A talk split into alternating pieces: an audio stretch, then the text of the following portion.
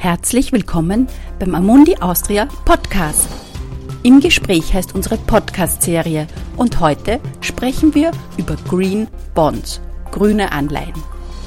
Mein Name ist Angelika Varga vom Marketingteam bei Amundi in Wien und ich freue mich, Michael Srupp, Portfolio Manager im Anleihenbereich bei Amundi, begrüßen zu können. Marketinginformation. Bitte lesen Sie den Prospekt und das Basisinformationsblatt, bevor Sie eine endgültige Anlageentscheidung treffen.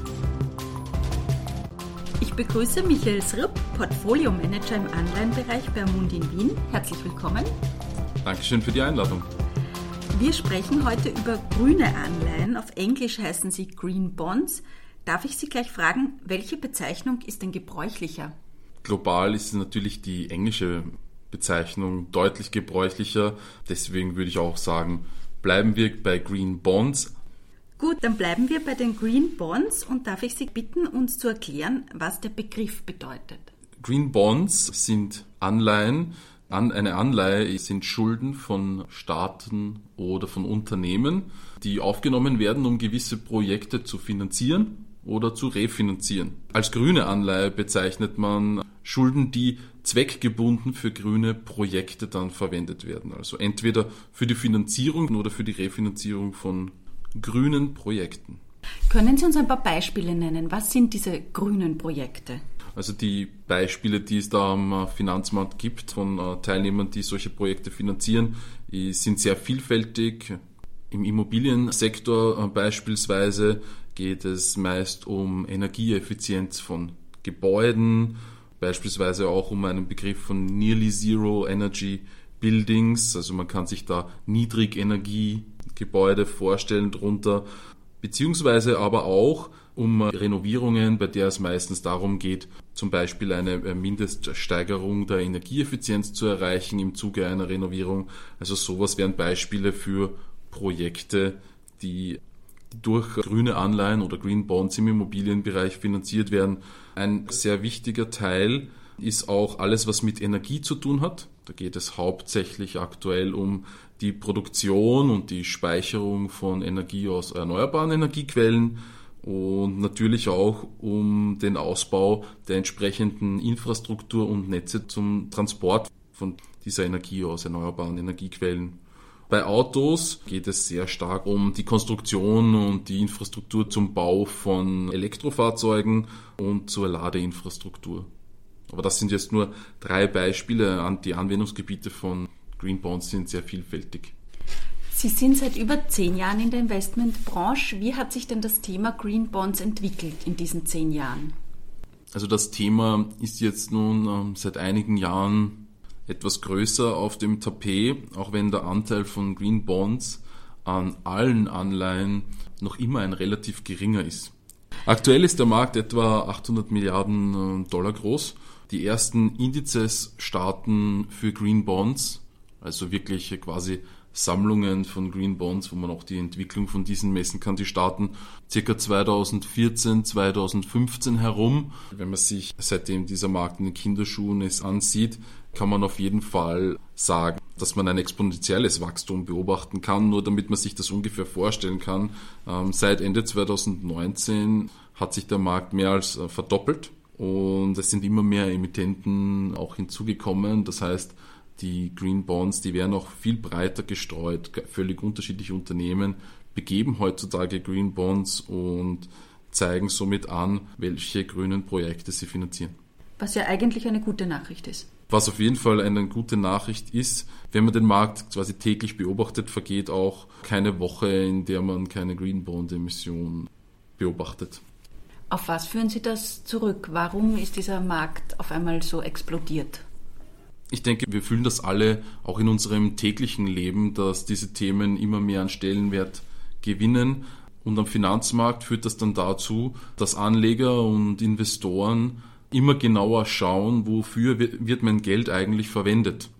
Beim Green Bond ist es so, dass die definierende Eigenschaft ist de facto die Mittelverwendung.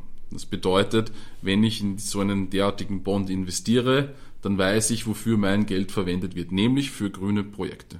Und natürlich mit dem Anstieg der Interesse in diese grünen Projekte geht natürlich auch damit einher, dass immer mehr Unternehmen gerne herzeigen möchten, welche grünen Projekte sie alle finanzieren. Und da liegt es natürlich nahe, einen Green Bond zu emittieren. Woher weiß ich, dass eine Anleihe ein Green Bond ist? Naja, man sagt immer so schön, Geld hat kein Marshall. Das heißt, ich kann immer schnell behaupten, dass ich genau das Geld für besonders grüne Sachen ausgebe. Dementsprechend natürlich mit dem Wachstum des Marktes haben sich auch Standards für solche Green Bonds, sogenannte, man könnte sagen Qualitätsstandards oder Mindeststandards herauskristallisiert. Darf ich beim Thema Standard kurz einhaken? Was genau steht in diesen Standards, beziehungsweise was definieren die?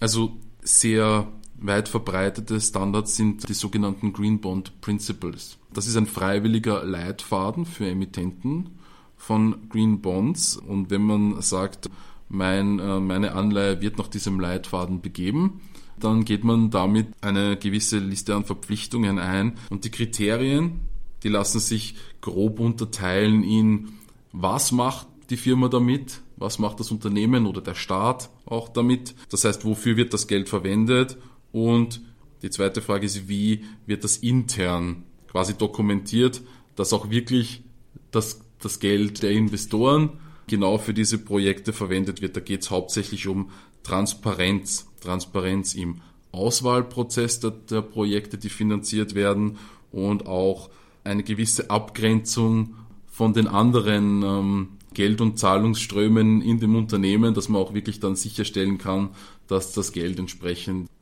für den beworbenen Zweck verwendet wird. Und zu guter Letzt muss natürlich auch über den Fortschritt dieser Projekte quasi berichtet werden. Also dieses Reporting ist ein Bericht, wo ich Rechenschaft über mein Projekt oder den Projektstatus ablege.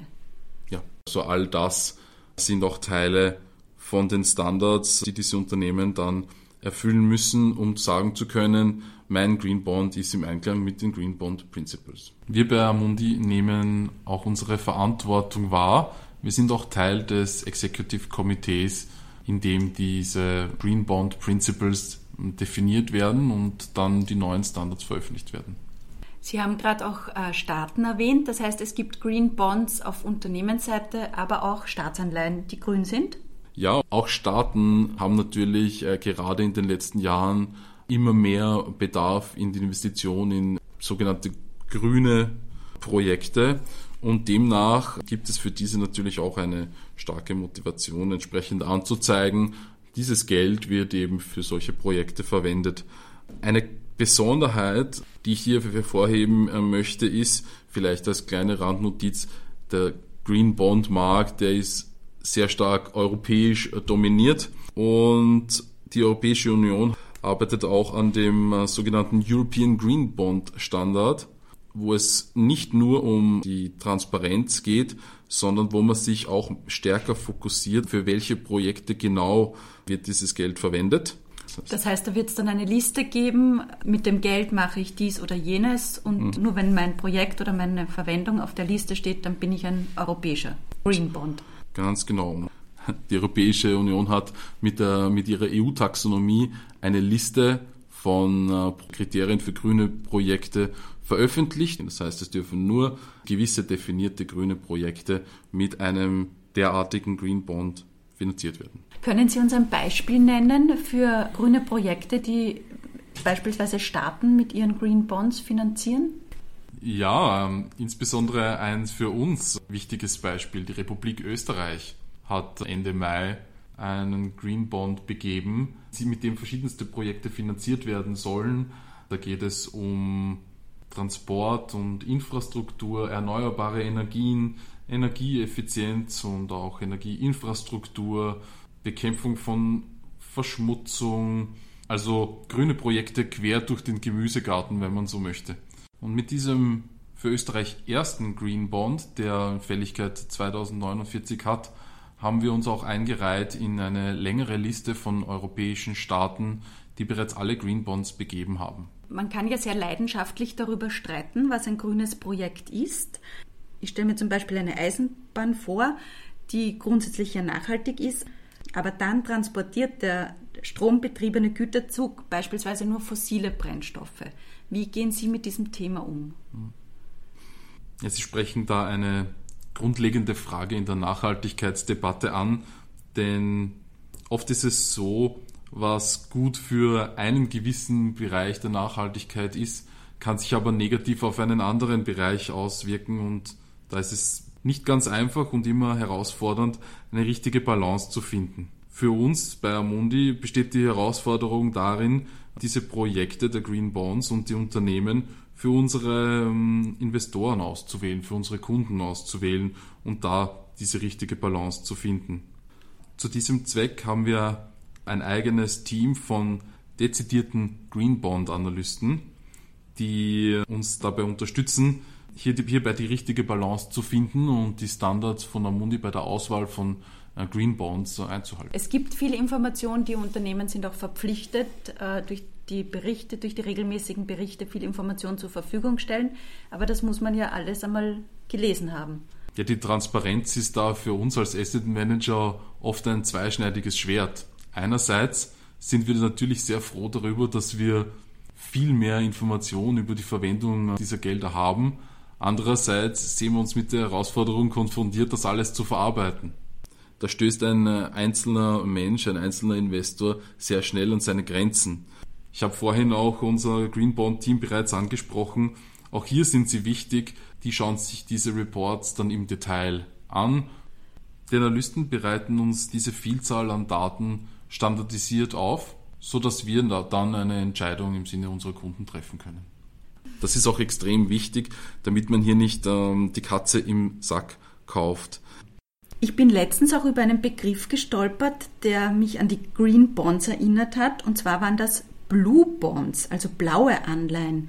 Können Sie vielleicht kurz sagen, was es mit der Farbenlehre auf sich hat? Es wird jetzt natürlich nicht der, der Sinn der Übung sein, bei den Anleihen die gesamte Farbenlehre zu vervollständigen, denn dann wäre ja die Verwirrung perfekt. Deswegen gleich einmal vorneweg. Blue Bonds sind auch eine Unterkategorie von Green Bonds, bei denen man den Verwendungszweck noch einmal genauer spezifiziert.